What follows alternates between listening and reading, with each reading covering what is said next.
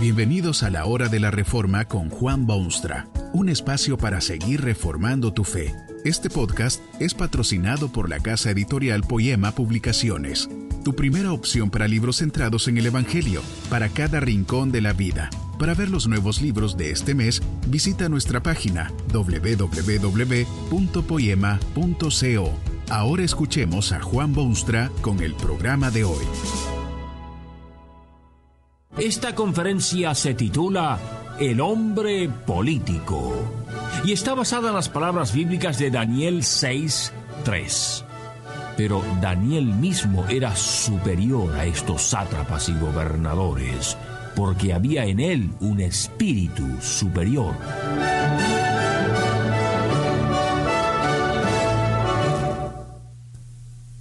Algunos son malos, otros muy malos y aún otros son peores. Los hay también muy buenos en la historia y en el mundo. Deberían haber muchos más en el escenario, aunque hay ejemplares de esta clase en todos los países del mundo. ¿Sabe usted de qué se habla?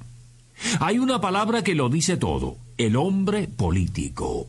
Desde tiempo inmemorial, este es el que ha tenido siempre las más valiosas oportunidades de hacer bien a sus semejantes y de sanear el mundo enfermo en que vive. Es el hombre político que ha abierto nuevos horizontes e inspirado a las masas y guiado a los pueblos hacia el mejoramiento y el progreso. Este hombre político llega a su responsable puesto por distintos medios. Algunos son elegidos por voto popular, otros son designados por superiores, otros han llegado a la responsabilidad del poder por otros medios providenciales. Pese al medio utilizado para llegar, sin embargo, todos los que ocupan puestos de poder tienen una cosa en común. Todos ellos son hombres políticos. Todo el mundo sabe que no siempre se ha respetado al hombre político como éste quisiera ser respetado. Usted habrá oído, por ejemplo, aquella anécdota de un señor que tenía un hijo ya de edad suficiente para lanzarse al camino de la vida por su propia cuenta. Era poderoso industrial, pero no sabía si su hijo tendría aptitudes o interés en seguir esa misma línea. Decidió por eso encerrar a su hijo en un cuarto con una Biblia, una manzana y una libreta de cheques. Si lo encuentro leyendo la Biblia, se dijo a sí mismo, lo haré cura.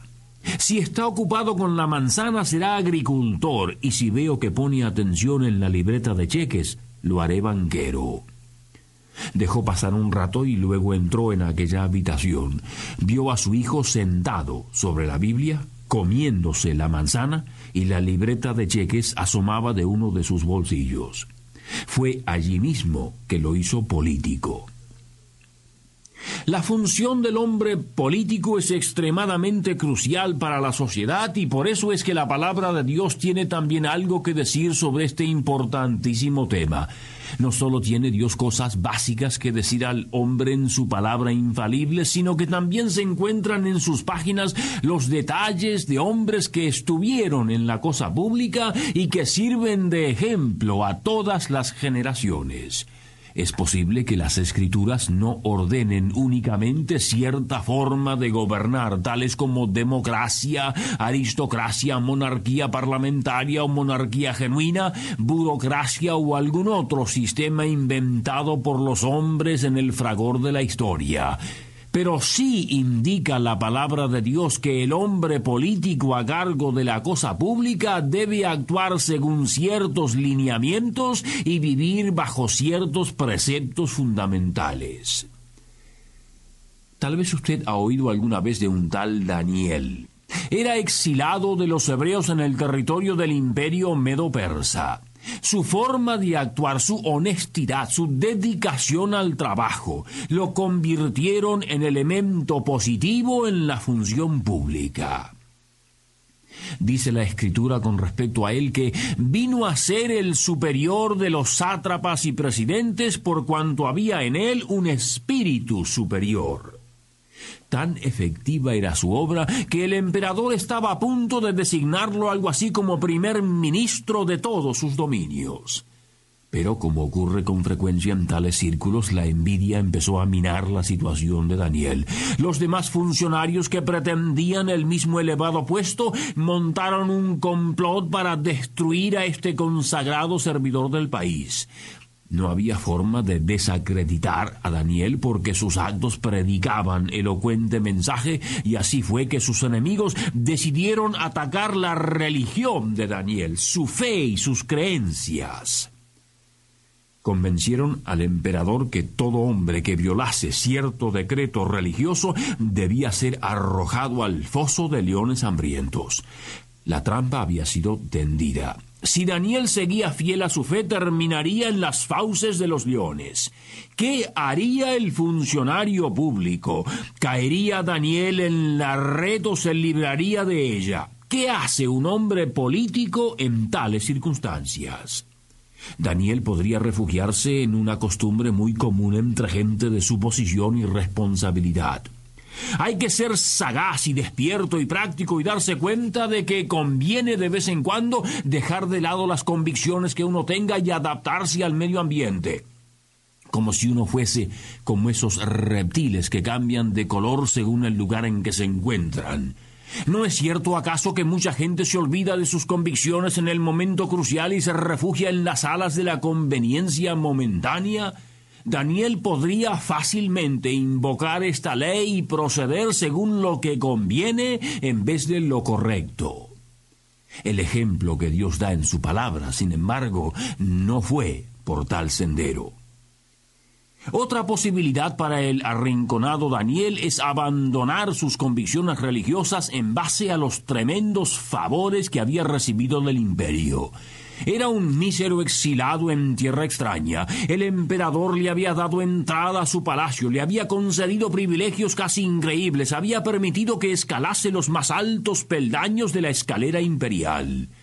Daniel podría haberse dejado convencer de que luego de tantos favores, lo que ahora se pedía de él ciertamente no es exagerado.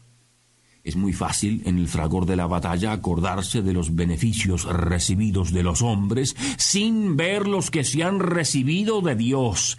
Es fácil ver las responsabilidades para con el prójimo y olvidarse las que uno tiene para con Dios. Daniel debía al emperador Darío una enorme deuda de gratitud, pero ¿no le debía una mayor todavía al Dios del cielo? Daniel no tomó ese camino tampoco. Aún otra posibilidad para el hombre político que era Daniel era lo que podría llamarse ley de autopreservación. No cabía duda alguna que si Daniel persistía en su forma de actuar, su vida estaba en inminente peligro. Todo el peso de la ley se oponía y todos los demás funcionarios del palacio. ¿No sería mejor que morir esa muerte horrible, abandonar sus prácticas religiosas por lo menos por un tiempo hasta que se calmasen los ánimos? ¿Qué podría haber de malo en semejante proceder? Después de todo, los caprichos personales de gusto religioso inclusive no se merecen ciertamente la muerte. Hasta se le da sabor religioso al argumento cuando se admite que Dios ciertamente sabrá comprender la dificultad en que uno se encuentra y que siendo Dios de amor perdonará esa forma de preservar la vida. Está además la certeza de que casi todos los demás contemporáneos harían lo mismo en igual situación. ¿Quién es tan insensato que se deja echar en el foso de los leones simplemente por hacer la voluntad del Dios a quien sirve? Las multitudes sabrán comprender el dilema y perdonar ese pequeño desvío de la fe y convicción. Pero el hombre político de la Biblia no se deja vencer por tales susurros porque sabe que la corte de juicio ante la cual es responsable no es la de la opinión pública, sino la de Dios Todopoderoso. La preservación de su vida no es ni remotamente tan importante como la obediencia a quien está muy por encima de emperador y empleado y súbdito en general. Daniel podría haberse evitado el foso de los leones. Habían varios caminos a su disposición. pero sus convicciones son más fuertes que sus temores. Sigue no el sendero fácil, sino el de la obediencia y el de la fe. Obedece a quien tiene pleno derecho de exigirle el máximo sacrificio y tiene fe en quien todo lo puede. ¿No cree usted sinceramente que este mundo mejoraría notablemente si hubiesen unos pocos hombres políticos como aquel Daniel? Tal persona tiene una conciencia informada por la palabra penetrante de Dios. Es de esa palabra que extrae la fortaleza de su carácter y sus convicciones y su certeza en el momento de duda. Sabe que Dios no puede engañarlo y que Él tampoco puede engañar a Dios. En todo lo que hace, toma siempre primero en cuenta lo que dice Dios lo toma en serio. Su fe lo hace ciudadano ejemplar. Su fe lo convierte en digno de confianza. Su fe lo hace honesto y trabajador y responsable, y cualquier emperador inteligente quisiera tenerlo a su disposición. Pero es difícil para el hombre ser como aquel Daniel de la Escritura. Es imposible, porque su corazón está dominado por el pecado. Solo puede llegar a ser como Daniel si se refugia en Cristo, quien puede librarlo de toda culpa y hacerlo nueva criatura. Ese es el tipo de hombre político que hoy se necesita. Que este mensaje nos ayude en el proceso de reforma continua según la palabra de Dios. Si quieres profundizar en la exposición bíblica, puedes buscar más recursos en www.poema.co. Allí encontrarás libros que te ayuden a entender la palabra de Dios y aplicarla a tu vida. Poema, el Evangelio para cada rincón de la vida. Nos vemos en el próximo episodio de La Hora de la Reforma con Juan Bonstra.